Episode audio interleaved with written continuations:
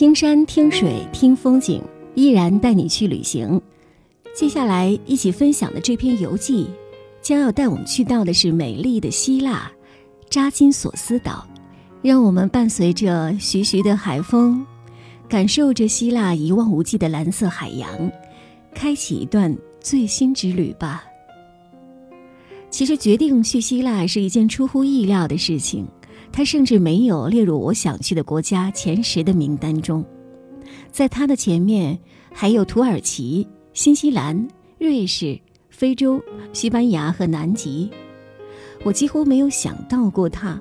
虽然在欧洲厚重的历史长河和文明发展中，古希腊的文明绝对是最浓墨重彩的一笔。我只是因为见过一眼沉船湾的图片。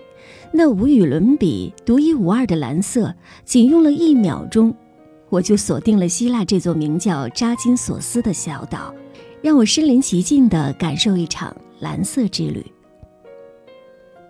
在与老师、同学们在保加利亚告别后，我独自踏上了欧洲文明的发源地——希腊。希腊最著名的海莫过于爱琴海，几乎成为了希腊浪漫的代名词。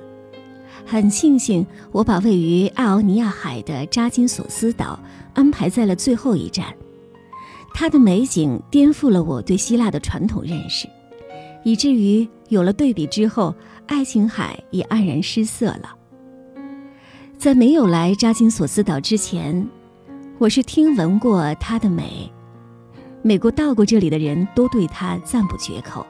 但未曾想到过，它竟然会是这样的美，美的这样的震撼，美的这样惊艳。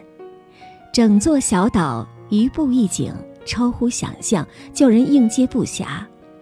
那种无法形容的蓝色，将会深深地印在每一个亲眼目睹过它的人心中。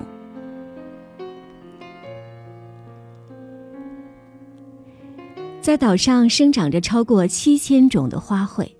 所以，在一四八四年和一七九七年间，统治扎金索斯岛的威尼斯人称它为“东方之花”。英国和北欧人早就把这里变为他们的后花园。为了躲避寒流，经常包机来这里享受生活，可是却没有过度开发的影子，依然保持着最自然的风景。整座小岛面积不大，却是一步一景，超乎想象。叫人应接不暇。